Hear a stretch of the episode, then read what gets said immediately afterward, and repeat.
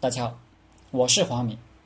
这节课我们接着分析《谋攻篇》原文：“故知胜有五，知可以战与不可以战者胜。”孙子讲五个知胜之道，讲的是知胜之道，不是制胜之道。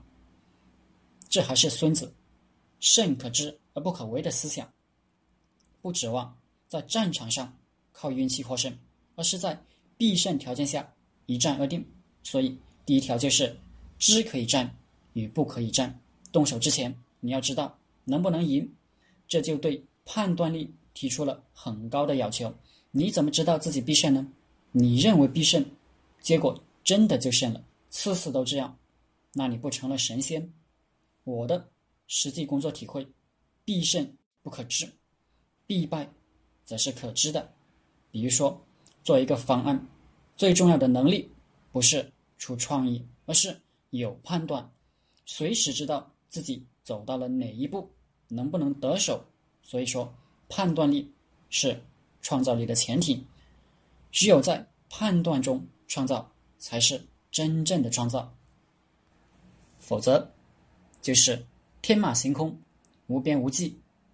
那怎么办？那就只能狂夫之言，圣人则治，让别人来做判断。人性的弱点是一厢情愿。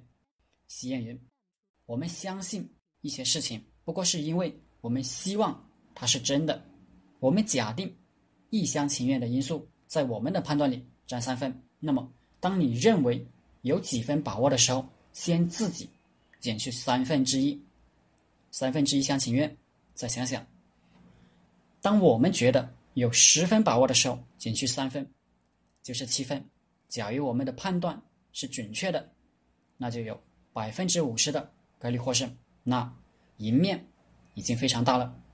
成功是偶然的，失败是必然的，这个认识很重要，不要轻举妄动。前面讲的知胜知败，都是讲战前的判断，战后结果就出来了吧？实际却不是，打仗是打完就有胜败。